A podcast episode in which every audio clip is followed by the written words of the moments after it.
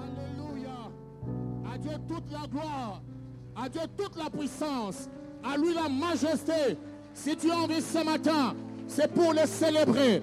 Si tu as envie ce matin, c'est pour le magnifier. Si tu as envie ce matin, c'est pour dire combien il est merveilleux. C'est par la grâce de Dieu que nous vivons. Que le nom de l'Éternel soit béni. Alléluia.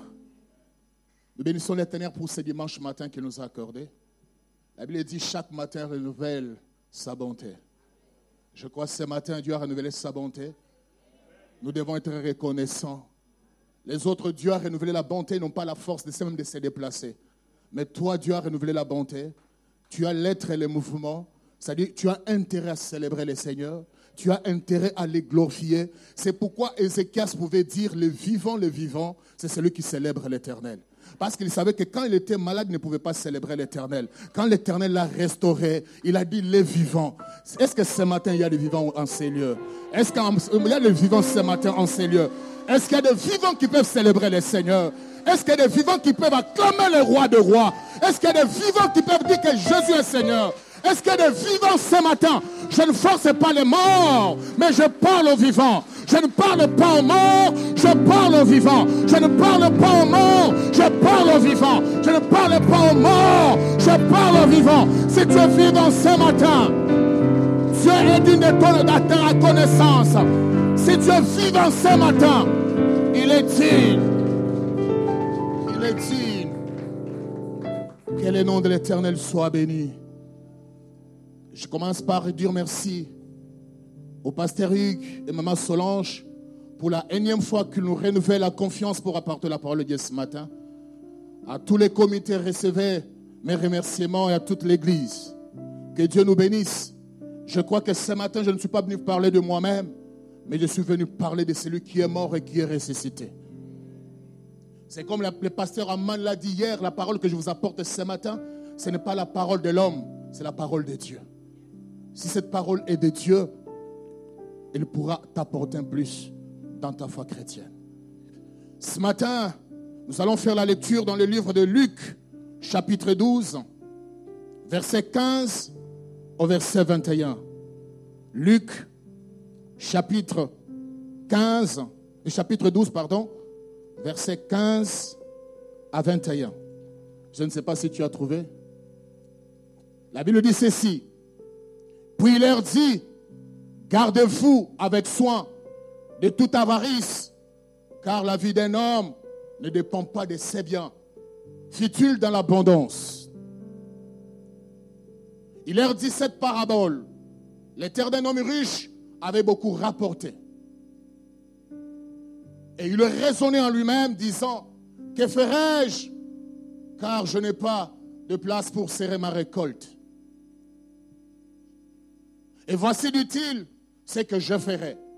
J'abattrai mes greniers, j'en plus les, plus grands, j'y masserai toute ma récolte et tous mes biens. Et je dirai à mon âme, mon âme, tu as beaucoup de biens en réserve pour plusieurs années. Repose-toi, mange, bois et réjouis-toi. Mais Dieu lui dit, insensé, cette nuit ton âme te sera réclamée te sera redemandé ce que tu as préparé, pour qui cela sera-t-il Verset 21. Il en, est, il en est ainsi de celui qui amasse des trésors pour lui-même et qui n'est pas riche pour Dieu. La parole du Seigneur. Que Dieu bénisse sa parole. Ce matin, j'avais dit mal à donner un thème à, à mon propos de ce matin. Mais je l'ai tout simplement intitulé Ce que nous enseigne la parabole du riche insensé. Ce que nous enseigne, quelles sont les grandes leçons que nous pouvons tirer de cette parabole, de cet homme qui était riche Il n'était pas n'importe qui, il n'était pas pauvre. Il était riche, mais Dieu les qualifie d'insensés. Quand on parle d'une parabole, c'est une histoire imagée, illustrée de la vie courante, tirée de la vie courante pour faire passer ou faire comprendre des réalités spirituelles. Quand vous lirez la parole de Dieu, dans Marc chapitre 4, verset 2, la Bible montre que Dieu parlait à travers des paraboles. Et quand Dieu parlait des paraboles, c'était pour illustrer certaines réalités de la vie du royaume. Alléluia. Il voulait faire voir ce qui se passe dans le royaume. Parce que tel que nous sommes là, celui qui s'appelle chrétien, notre royaume n'est pas le royaume de la terre. Notre royaume, c'est un royaume céleste. Il dit cet homme, c'est un homme riche. Quand on parle d'un homme riche, c'est quelqu'un qui a accumulé de la richesse. C'est quelqu'un qui a accumulé des avoirs, qui a beaucoup de possessions. Mais Dieu les qualifie d'insensés. Insensé veut tout simplement dire quelqu'un sans intelligence. Mais comment quelqu'un qui est arrivé à s'enrichir, Seigneur, tu peux le qualifier d'insensé Tu peux te croire sage, tu peux te croire intelligent, mais Dieu te voit insensé. La Bible dit que celui qui se glorifie, se glorifie de connaître le Seigneur. Que celui qui veut se glorifier, se glorifie d'avoir connu le Seigneur. Bien-aimé de le Seigneur, ce matin, à travers de cette parabole, il y a plusieurs leçons que nous pouvons tirer.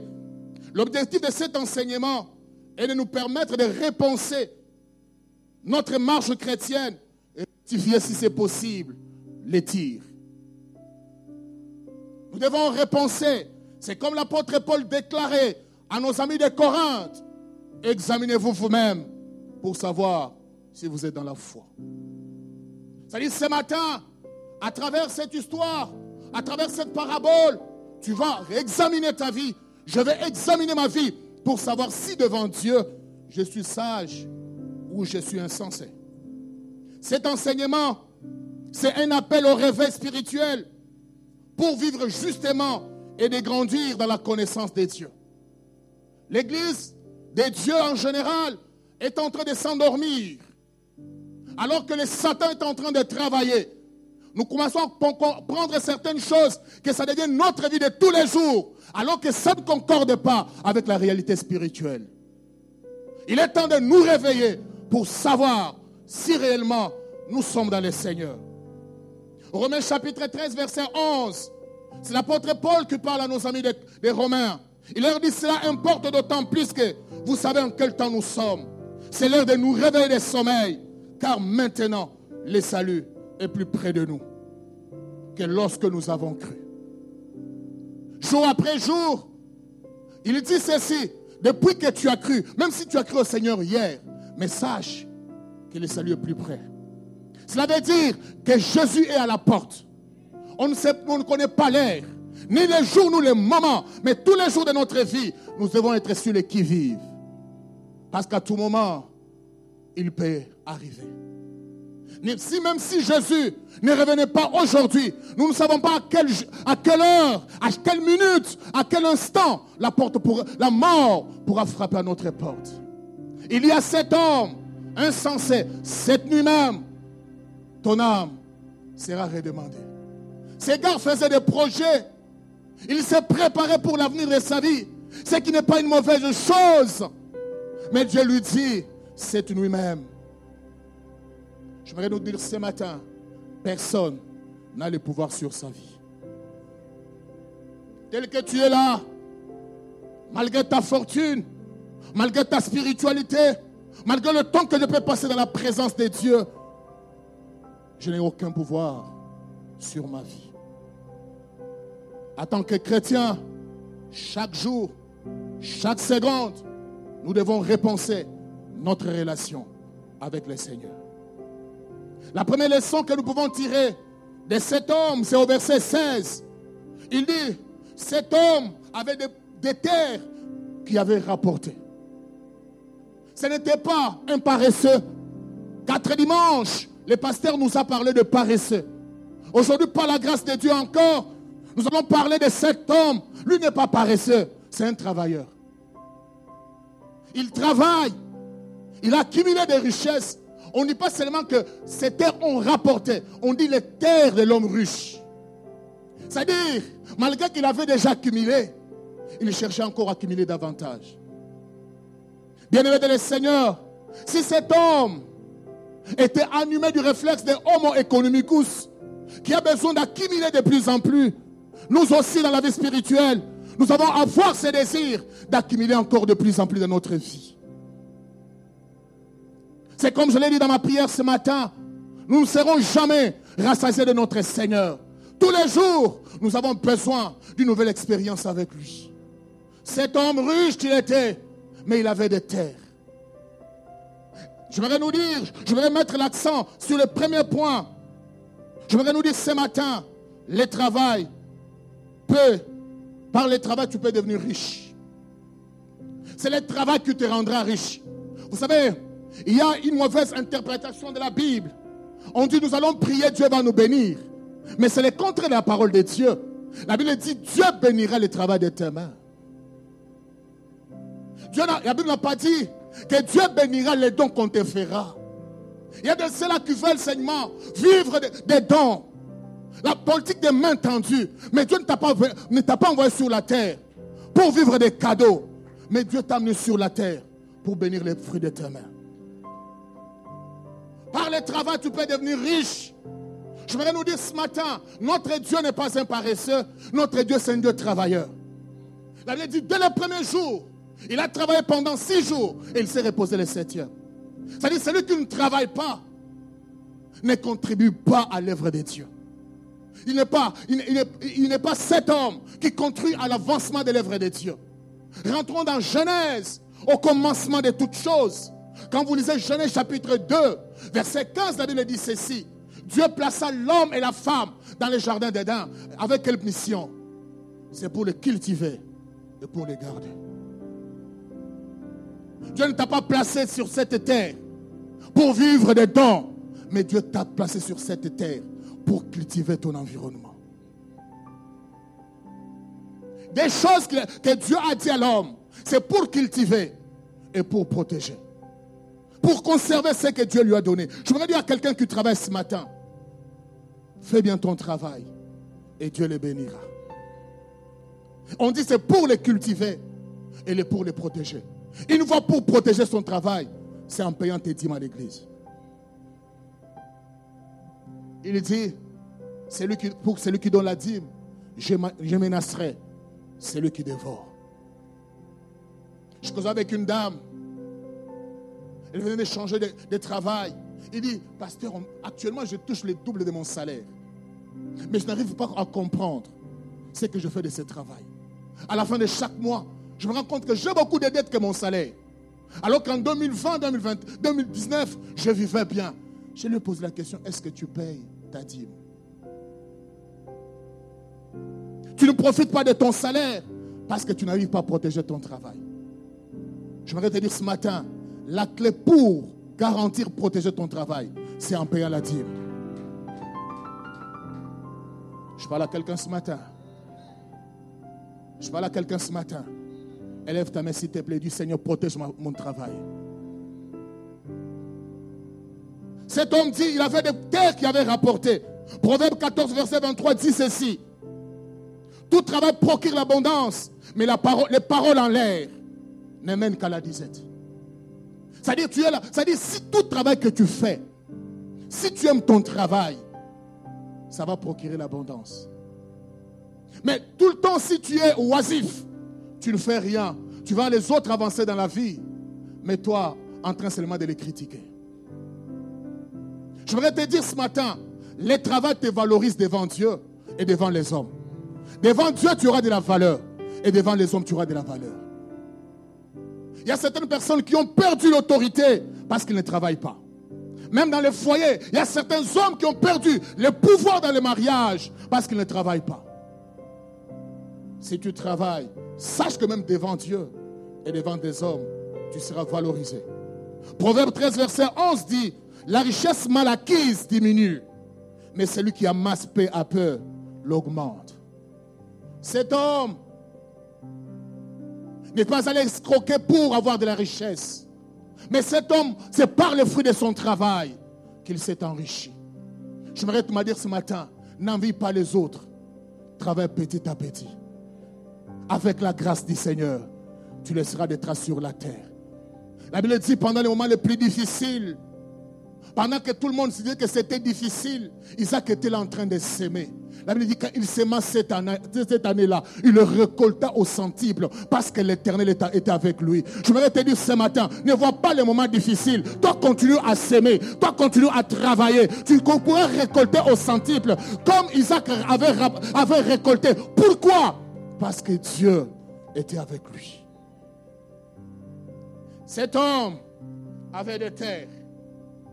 L'apôtre Paul pouvait dire à nos amis des Thessaloniques, au sujet du travail dans des Thessaloniciens chapitre 3 verset 10, chapitre 3 verset 10 à 11. Car lorsque j'étais chez vous, nous vous disions expressement, si quelqu'un ne veut pas travailler, qu'il ne mange pas non plus. Nous apprenons cependant qu'il y a parmi vous quelques-uns qui vivent dans le désordre et qui ne travaillent pas, mais qui s'occupent des futilités. Dans la parole de vie, il est dit, nous apprenons que certains d'entre vous vivent en paresseux, sans rien faire, que de se mêler des affaires des autres. Quand on manque à faire, on commence à se mêler dans la vie des autres. David avait dit ceci. Rémi avait fait cela. Pendant que les autres bâtissent leur vie, tu es en train de te distraire. Je te demande ce matin, ouvre bien tes yeux. Dieu peut donner ton travail qui te sortira de la distraction. Cet homme travaillait pour sa service sur la terre. Mais l'apôtre Paul dit à nos amis de Philippe, Philippiens chapitre 2, verset 12, il dit, travaillez aussi pour votre salut. Il y a les gens qui s'y préoccupent de leur service sur la terre. C'est bien et bonne chose. Mais je te demande ce matin, comme cet homme qui était acharné dans ce qu'il faisait pour lui-même, tu dois travailler pour ton salut. Bien-aimé, le matin, les gens s'empressent pour aller au travail. Mais pourquoi tu ne peux pas aussi le faire pour ton salut?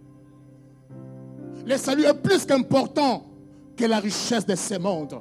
Au verset 15, il lui dit, la, vie de l'homme ne dépend pas de ses richesses. Même s'il est dans l'abondance, cela veut dire que notre vie dépend d'une autre chose que la richesse de la terre.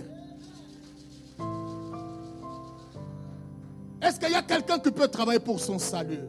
Actuellement, dans nos églises, nous commençons à former les gens qui cherchent le mariage, les gens qui cherchent le voyage, les gens qui cherchent la maternité, mais nous ne formons pas les disciples de Jésus.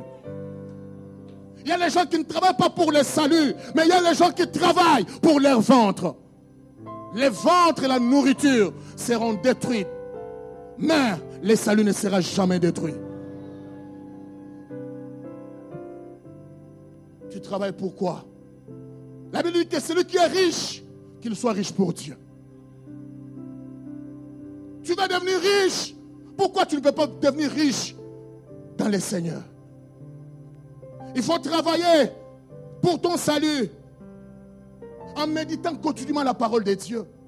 Tu dois, travailler pour ton salut en marchant dans la sanctification. Mais les gens qui réfléchissent seulement comment gagner de l'argent, mais ne pensent pas comment faire plaire, plaire à notre Seigneur. Autant tu réfléchis pour bien faire ton travail, réfléchis aussi comment plaire à ton Seigneur.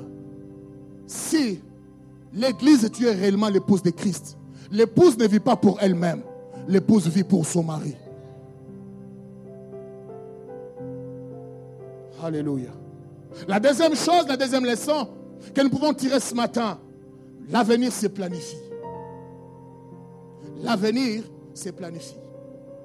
Tout ce que nous faisons dans notre vie, tout ce que nous sommes aujourd'hui, dépend de ce que nous avons planifié hier. Et ce que nous serons demain sera le fruit de ce que nous avons planifié aujourd'hui. Cet homme avait la pensée, il savait planifier. Il y a des gens qui vivent au jour le jour. Il se le matin, toute opportunité qui se présente, il part. Ça, ce n'est pas une vie. Tu dois être ordonné programmer, savoir quand je me réveille, qu'est-ce que je vais faire et comment je vais le faire. Parce que quand tu sais planifier les choses, tu sais aussi comment affecter des, ressources afin d'atteindre les objectifs que tu as planifiés. Mais si tu ne planifies pas, ça sera de la gâchis. Tu vas perdre le temps, tu vas perdre les moyens. Mais si tu sais planifier, même les moyens seront rationnellement utilisés. Cet homme dit, Mettez-en rapporté, c'est au verset 17 et 18. Il est raisonné en lui-même. Que ferai-je? Parce que je n'ai pas de place Voici, dit-il, ce que je ferai. J'abattrai mes greniers. J'en bâtirai le plus grand. Je masserai toute récolte. Il y a Benjamin Franklin qui a dit, celui qui, celui qui échoue à planifier, celui qui ne planifie pas planifie son échec. Si tu ne planifies pas, tu as planifié ton échec. Parce que la réussite c'est planifié. Je voudrais te dire, cet homme savait planifier pour sa vie sur la terre. Mais il n'a pas pensé planifier sa vie pour le ciel. Alléluia. Il savait comment planifier, comment penser pour sa vie présente. Comment est-ce que je veux faire? La planification n'est pas une mauvaise chose, mais comment est-ce que tu le fais? Dieu n'est pas, Dieu pas contre la planification. Parce que la Bible dit, je connais les projets que j'ai pour toi. Tout ce que Dieu fait dans notre vie, c'est en fonction de ce qu'il a déjà arrêté depuis les temps anciens. Dieu ne fait pas les choses en désordre. Il fait en fonction de la planification. Tu sais, au noces de Cana, Marie a dit aux organisateurs, je sais ce qu'il va faire. Parce que c'est un homme qui s'est bien planifié. Je voudrais dire à une personne ce matin, ne crois pas que tu es oublié. Tu es dans la planification de Dieu. Ah, je voudrais dire à quelqu'un, tu es dans la planification de Dieu. Non seulement tu es dans la planification de Dieu, mais tu es un programme de Dieu sur la terre. La Bible dit, nous sommes l'ouvrage de ses mains, destiné pour manifester sa gloire. Cela veut dire que nous sommes le projet de Dieu. Et comme nous sommes le projet de Dieu, nous devons entrer dans le projet de Dieu. Dieu n'est pas contre la planification. Mais cet homme, Dieu, on est qualifié d'insensé parce qu'il savait planifier sur la terre sa vie. Comment voir de la richesse, comment se reposer en paix. Mais il ne savait pas comment planifier la vie dans l'au-delà. Je voudrais nous dire, notre vie, sur la, notre vie ne se limite pas sur la terre. Il y a une autre vie après. Je parle à quelqu'un ce matin. Il y a de ceux-là qui vivent, qui croient que leur vie va se limiter sur la terre. Je voudrais te dire ce matin, après cette vie, il y a une autre vie. Hébreu chapitre 9, verset 27, il est dit ceci. Il est réservé à un homme de vivre une seule fois. Après quoi viendra? Donc après ta mort, il y a quelque chose qui t'attend. Après ma mort, il y a quelque chose qui m'attend. Après le jugement, quelle sera ta destination finale? Mais je sais ce que Jésus a dit à ses disciples, que votre cœur ne se trouble point. Croyez en moi, croyez en Dieu. Il y a plusieurs demeures dans la maison de mon Père. Si cela n'était pas, je vous l'aurais dit, je vais vous préparer une place, afin que là où je serai, que vous y soyez aussi. Je te pose la question ce matin. Je me pose la question ce matin. Est-ce que je serai avec lui? Est-ce que je serai avec lui? Cet homme savait planifier sa vie pour la vie présente, mais il ne savait pas planifier sa vie pour la vie future. 1 Corinthiens chapitre 15, verset 19, il est dit, si c'est seulement pour cette vie que nous espérons en Christ, nous sommes les plus malheureux de tous. C'est seulement pour avoir le mariage, pour avoir la richesse, pour avoir ceci, cela.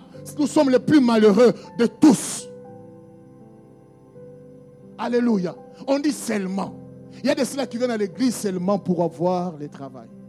Il y a seulement ceux qui viennent à l'église pour avoir les papiers. Les papiers, tu peux en avoir. Et après deux jours, trois jours, tu pars. Les papiers vont rester. Mais après cela, il dit si seulement pour cette vie, nous sommes les plus malheureux de tous. 1 Timothée chapitre 6, verset 9 à 10. Il dit ceci. Pour ceux qui, vivent, ceux qui veulent s'enrichir, tombent dans la tentation, dans les pièges et dans beaucoup de désirs insensés et pernicieux, qui plongent les hommes dans la ruine et la perdition. Il y a de ceux-là qui ont, qui ont fait des pactes avec l'ennemi, qui, qui sont entrés dans les sciences occultes pour avoir un positionnement. Je te dis, toi et ton argent, et ce que tu as comme fortune, resteront sur la terre. Celui qui amasse peu à peu s'enrichit avec la grâce du Seigneur. Il dit l'amour d'argent est une racine de tous les maux. Quelques-uns en étant possédés se sont égarés de la foi. À cause de l'argent, l'amour des prestiges pour être vu des autres se sont égarés de, la foi. Pour être, pour, intégré dans la société, les autres se sont égarés de la foi. Je dis à quelqu'un ce matin, si tu étais, tu étais sur la voie de l'égarement, cette parole te concerne, cette parole te, me concerne. Reviens sur les vrais sentiers. Reviens sur les vrais sentiers. Troisième leçon que nous pouvons tirer ce matin. Nous pouvons savoir que personne n'est éternel sur la terre. Personne n'est éternel. Riche ou pauvre, nous avons un point commun. C'est quoi? La mort. Les gens, des fois quand on parle de la mort, les gens ne veulent pas entendre de la mort. C'est une réalité ah, qui, Nous vivons avec cette réalité tous les jours de notre vie. Au quotidien, elle est là. L'apôtre Paul dit la vie est là et la mort aussi est avec nous. Alléluia. Personne n'est éternel sur la terre. Toujours Luc chapitre 12, verset 19 à 20. Il dit, je dirai à mon âme, mon âme, tu as encore beaucoup de, tu as beaucoup de biens en réserve pour plusieurs années. Eh, qui t'a dit que tu as encore plusieurs années sur la terre? Qui t'a dit que tu as encore une semaine sur la terre? Qui m'a dit que j'ai encore un mois sur la terre? Il dit, mon âme, réjouis-toi. Parce que tu as encore plusieurs sur la Je voudrais te dire ce matin, ne vis pas comme si tu as encore plusieurs vies sur la plusieurs années sur la terre. Vis comme si aujourd'hui tu pouvais rentrer dans l'au-delà. Tu dois vivre ta vie comme si à chaque moment que la trompette peut sonner, tu peux faire partie de ceux qui vont monter. Il dit, garde mon âme, sois calme. J'ai beaucoup de choses en réserve. Il se croyait éternel. Ce n'est pas la richesse, ta richesse. Ce ne sont pas tes diplômes. Ce ne sont pas tes connaissances qui feront de toi éternel. Rien ne pourra ajouter même une coudée à la longueur de ta vie. Il y a seulement un seul qui a le pouvoir sur notre vie. Il y a de ceux-là qui croient qu'ils vivront encore longtemps. Job 14, verset 1 dit, la vie de l'homme, l'homme né de la femme, sa vie est courte. Cette pensée-là doit marcher avec toi dans ta tête, que je ne suis pas éternel sur la terre. Même si je mange, je sais que je, ne suis, je suis un pèlerin. Vous savez, quand Israël était en Égypte, quand il commençait à manger l'agneau, la Bible dit ceci, il les mangeait à la hâte, parce qu'il devrait partir. Toi aussi, moi aussi, nous devons, chaque fois que, partout où nous sommes, nous devons être comme des soldats. Nous n'allons pas seulement nous plonger dans l'eau. Nous allons faire comme des champs. Alléluia. Il dit, j'ai encore plusieurs jours sur la terre. Jésus lui dit, Dieu lui dit, insensé, l'homme sans intelligence, cette nuit même, combien sont allés calmement au lit sans problème, sans maladie? Mais quand les autres se sont réveillés, ils ne sont pas réveillés. Mais pourquoi ces choses ne nous interpellent pas? Pourquoi ces choses ne rappellent pas notre conscience pour marcher en harmonie, cultiver notre relation avec le Seigneur? Mais pourquoi nous sommes chrétiens? Si nous sommes, chrétiens seulement pour les choses de ce monde, je voudrais nous dire ce matin, nous ne sommes pas éternels, nous sommes les plus malheureux de tous. Les sacrifices que tu auras consentis, les difficultés que tu auras connues dans le Seigneur ne t'auront servi à rien.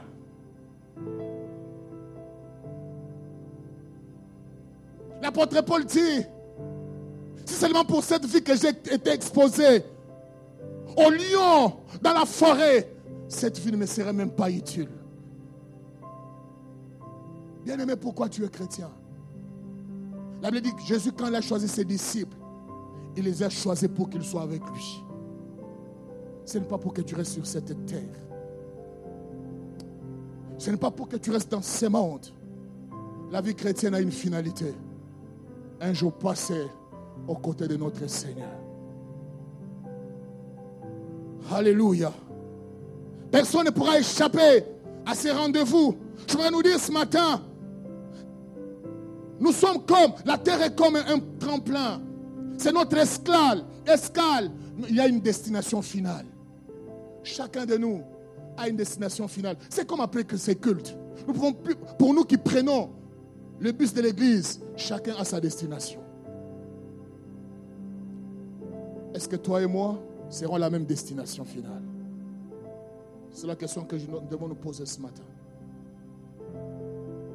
Je voudrais nous dire, on est des fois préoccupés, occupés sans se poser la question, d'où allons-nous pousser, passer notre éternité?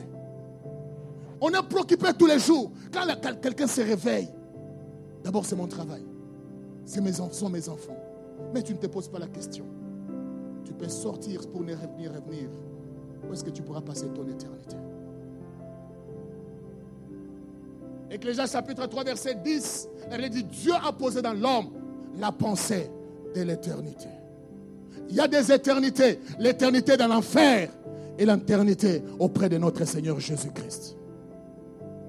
Où passera-t-il ton éternité? Jésus est mort. Il vous a montré que l'homme né de la femme, sa vie est courte. Il est mort, mais après mort, il n'est pas resté dans la tombe, il est ressuscité.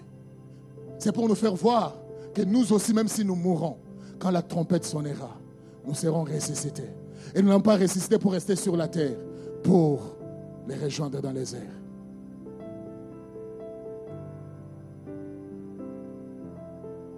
Nous devons nous préparer pour cette échéance, sinon notre séjour sur la terre sera du gâchis.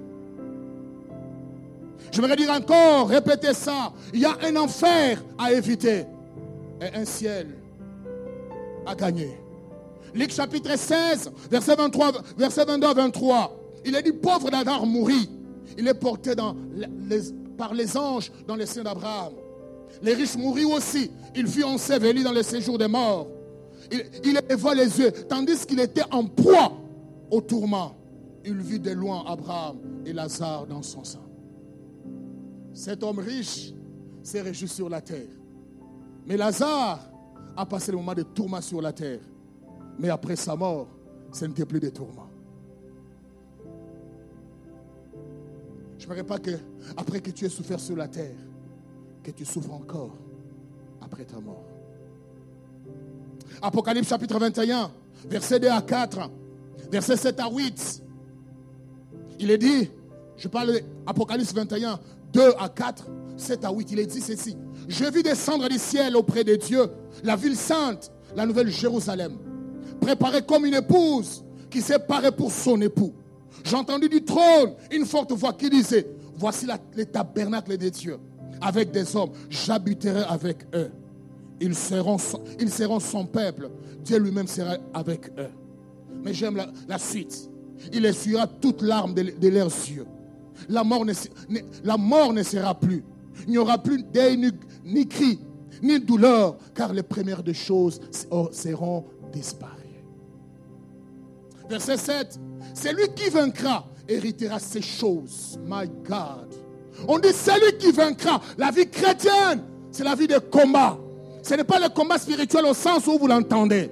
C'est-à-dire c'est le combat de la foi. C'est pourquoi on dit celui qui vaincra il vivra ces choses. Les choses dont il expression, c'est quoi? Il essuiera des larmes. Tu n'auras pas de douleur dans ton corps. Tu ne vas pas pleurer. Tu ne vas pas grincer des dents. Tu ne vas pas te poser des questions. Tu ne vas pas te demander quel sera mon avenir. Il dit, Alléluia, c'est lui qui vaincra.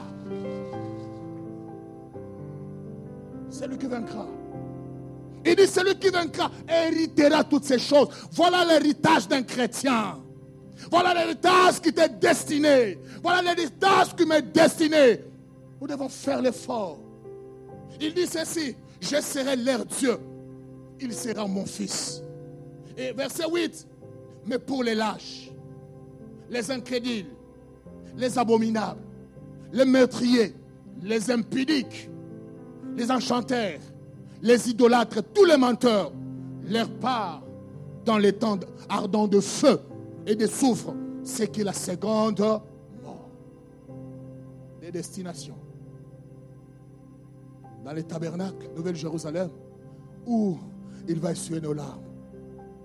Ou bien dans l'ardent, dans les temps de feu, qui est la seconde mort. À toi les choix. À toi de choisir ta destination. Les derniers points, avant-dernier point que je vais développer ce matin, nous devons prendre conscience de l'existence de Dieu. Dans tout ce que nous faisons, nous devons savoir que Dieu existe. Cet homme ne croyait pas à l'existence de Dieu. Alléluia. Il y a des gens qui croient que Dieu n'existait pas. J'aimerais te dire, si Dieu n'existait pas, comment est-ce que toi tu as existé? Tu n'es pas le produit de la révolution, mais c'est Dieu qui nous a créés. L'histoire ne vous, que la philosophie ne vous trompe pas. Je vais nous dire ce matin, il y a un Dieu au ciel. C'est lui qui tient ta main entre ta main. C'est lui qui tient ma vie entre ses mains. C'est lui qui a le pouvoir sur toutes choses. Regarde, il y a cet homme. Tu croyais que tu vivais pour toi-même. Il faut que tu n'as pas pris conscience de moi aujourd'hui même. Si Dieu n'existait pas, qui pouvait redemander la vie de cette personne? Quand vous lisez Luc chapitre 12, verset 20, il dit, Dieu lui dit insensé, cette, cette nuit même, ton âme te sera redemandée. C'est que tu es préparé. Pour qui cela reviendra-t-il? Vous savez, des fois, ça il faut aller dans les maisons de deuil pour comprendre que ce que nous faisons, ce n'est pas pour nous. Ce que nous faisons là, ce n'est pas pour nous. Il suffit seulement que tu es couché, tu ne parles plus. Tout le monde commence à te dire, la voiture là, elle est où? Peut-être en Europe, ça ne, se, ça ne se fait pas, mais chez moi en Afrique,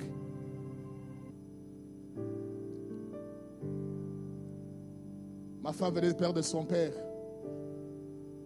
Hier, c'était le 40e jour. Elle me dit, mon oncle paternel, quand il est venu, la première des choses, c'est aller chercher d'abord dans la valise de mon papa où se trouvaient les parcelles, les, quoi ça, les certificats parcellaires. C'est pourquoi des fois j'aime cet homme qui avait dit à Jésus, toi tu veux récolter là où tu n'as pas semé. Il y a des gens comme ça qui veulent récolter là où n'ont pas tu n'as pas travaillé. Pendant que lui travaillait, il travaille pour ses enfants quand même. Travaille aussi pour tes enfants. Il dit tout ce que tu as préparé, ça reviendra à qui? Cela doit nous interpeller ce matin. Psaume 14, verset 1 dit L'insensé dit à son cœur Il n'y a point de Dieu. Ils se sont corrompus. Ils ont commis des actions abominables. Il n'en a aucun qui fasse du bien. C'est-à-dire quand tu ne prends pas l'existence de Dieu, tu vas vivre comme tu veux. Tu vas commencer à commettre n'importe quelle abomination dans ta vie. Vous savez, quand un enfant sait qu'il n'a pas de parents, ses parents sont, c'est la rue. Ses parents sont ses amis. Mais un enfant qui sait que mon père existe, il va commencer à se comporter par rapport à l'éducation que ton père lui a donnée. C'est pourquoi cet homme se croyait qu'il était que Dieu n'existait pas. La plupart des chrétiens, ils viennent à l'église, ils ne croient pas que Dieu existe. Je voudrais te dire ce matin, ne vis pas en insensé. Dieu existe au ciel. La Bible dit ceci, dans 1 Corinthiens chapitre 10, verset 31. Si tu crois que Dieu existe, tout ce que tu dois faire en acte, en parole, c'est pour honorer le nom de Jésus-Christ. Tout ce que tu fais dans ta vie, pose-toi d'abord la question, est-ce que ça réjouit le cœur de Dieu? Tout ce que je fais dans ma vie, est-ce que, je, est-ce que ça peut réjouir le cœur de mon Sauveur? Ne vis pas. Vous savez, quand la femme est célibataire, elle peut se comporter comme elle veut. Elle veut porter ce qu'elle veut. Mais quand elle est mariée, elle va s'habiller au goût de son mari. Ce n'est pas ça, ma Solange? Les mamans, ce n'est pas ça. Une femme soumise doit s'habiller au goût de son mari. Parce que tu, tu, tu, n'es pas le maître de ton corps. C'est ce que 1 Corinthiens 7 nous dit. La femme n'est pas le maître de son corps, comme l'homme n'est pas le maître de son corps, du moment où ils sont démariés.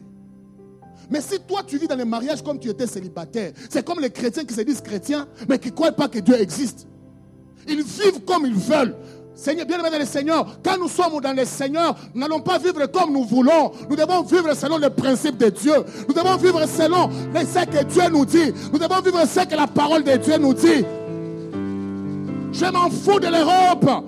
Mais je me dis une chose, il n'y a pas la Bible en Afrique, il n'y a pas la Bible en Asie, il n'y a pas la Bible en, en Australie. La Bible est universelle. Ce que la Bible me dit de dire, c'est ce que je vais dire. Je sois en Europe, je sois en Amérique, je dois vivre pour mon Dieu.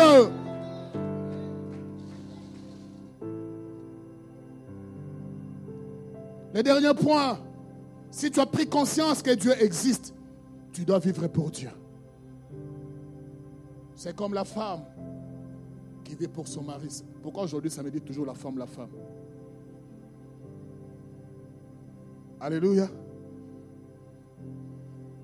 Dernière, en début de l'année, au mois d'avril, nous étions en Afrique du Sud avec, avec mon épouse. Elle avait, elle avait appliqué les crayons là, je ne sais pas de quelle couleur. Alléluia. Je, je lui ai dit, mais Dieu t'a donné ce qui est noir. Toi, tu appliques ce qui est jaune, je ne comprends rien. Il a commencé, vous savez, les femmes sont terribles. Hein. Il a commencé à s'énerver sur place. Toi, tu es comme ça, pourquoi? Je dis, moi, je ne trouve pas ça bon. Je dis, viens. Nous sommes allés. Moi, j'ai acheté les crayons noirs, je lui ai donné. Je dis, moi, je ne veux pas voir ta couleur si c'est jaune ou jaunâtre là. là. Alléluia. Ça dit quand nous sommes dans les liens avec notre Seigneur Jésus, comme une femme soumise, nous devons vivre pour notre Dieu. Des Corinthiens chapitre 5, verset 15. C'est l'apôtre Paul qui dit à nos amis de Corinthe qu'il est mort pour tous, afin que ceux qui vivent ne vivent plus pour eux-mêmes. Mon Dieu. Pour que ceux qui vivent ne vivent pas pour eux-mêmes. J'aimerais te poser la question ce matin. C'est une question que je me pose ce matin. Je vis pour qui? Tu trompes qui, bien-aimé dans le Seigneur Dieu est au ciel, il voit pour qui tu vis. Si tu vis pour lui, il va témoigner comme Job. As-tu vu mon serviteur Job? Il est droit, il est juste. Ça dit, Job était là pour vivre pour Dieu. Il ne vivait pas pour la richesse, il vivait pour Dieu. Il dit, parce qu'il est mort comme Jésus-Christ est mort. Quand Jésus est venu sur la terre, il dit, je viens dans les rouleaux du livre. Ce n'est pas pour faire ma volonté, mais c'est pour faire la volonté de Dieu. Toi, dans ta vie, tu fais la volonté de tes amis. Les amis pourront t'abandonner un jour, mais devant le tribunal de l'éternel, tu ne seras pas avec tes amis, tu ne seras pas avec ton mari, tu ne seras pas avec ta femme, tu seras toi et toi seul. Il n'y a pas de foi collective, la foi est individuelle et le jugement est individuel. J'aimerais te dire ce matin, réveille-toi, tu dois vivre pour Dieu.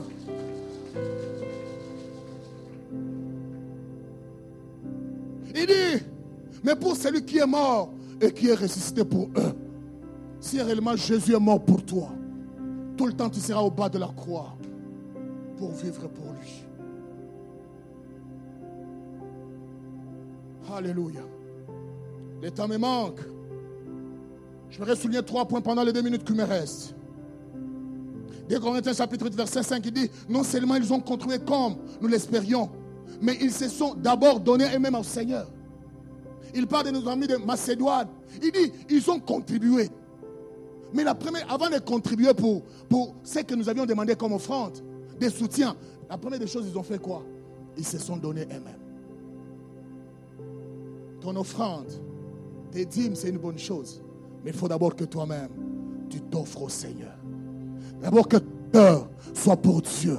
À ce moment, tout ce que tu vas donner, pas pour Dieu. La personne qui vit pour le Seigneur, il doit s'offrir à lui. Il doit offrir son cœur pour Dieu. Il doit montrer sa vie que c'est pour Dieu. Ils se sont d'abord offerts à l'éternel. Est-ce que d'abord tu t'es donné à Dieu? Celui qui vit pour Dieu, il n'aime pas ses plans, ses, ses intérêts dans l'avant-plan. Ce sont les intérêts de Dieu qui sont dans l'avant-plan. Romains chapitre 12, verset 11. Ayez du zèle et non de la paresse. Soyez fervents d'esprit. Servez le Seigneur. Autant tu as le zèle pour ton travail, et aussi les ailes pour celui qui est mort et qui est ressuscité. S'il n'était pas mort, tu ne serais pas chrétien aujourd'hui. Celui qui vit pour Dieu, tout acte qu'il pose, c'est pour honorer Dieu. Tout ce qu'il fait, il dit tout ce que vous ferez en acte et en parole, que cela soit pour la gloire de Dieu.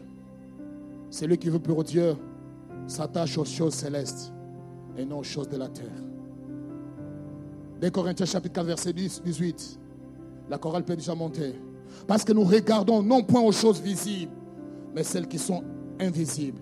Car les choses invisibles, les visibles sont passagères, mais les invisibles sont éternelles. La richesse de ce monde, je ne suis pas contre la richesse, elle est passagère, mais le salut est éternel. Des Corinthiens 4, 18. Parce que 1 Corinthiens 15, 32 à 34. C'est dans les vies humaines que j'ai combattu contre les bêtes d'Éphèse. Quel avantage m'en reviendrait-il si les morts ne ressuscitent pas? Mangeons et buvons car demain nous mourrons. Ne vous y trompez pas, les mauvaises compagnies corrompent les mers. Revenez en vous-même comme il est convenable.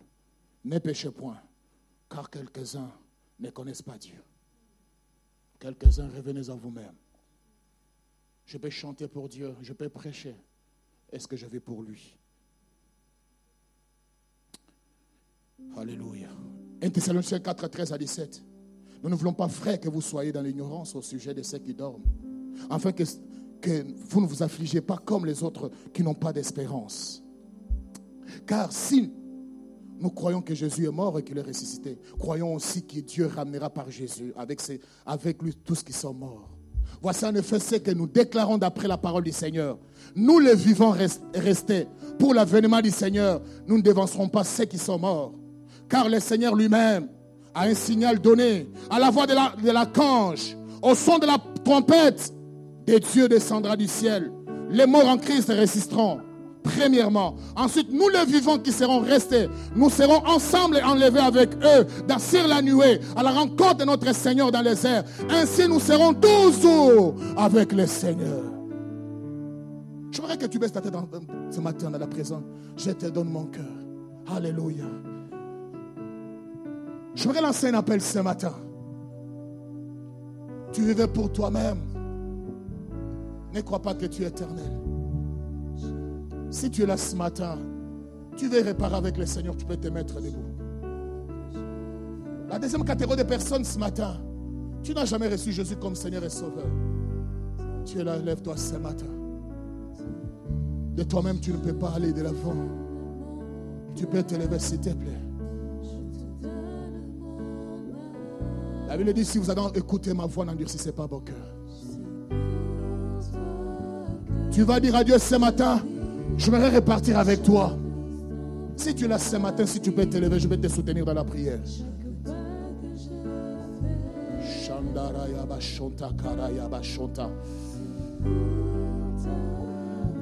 Alléluia.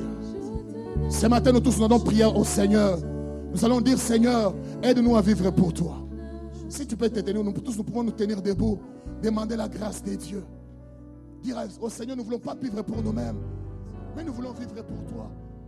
Est-ce que tu peux lever tes mains ce matin?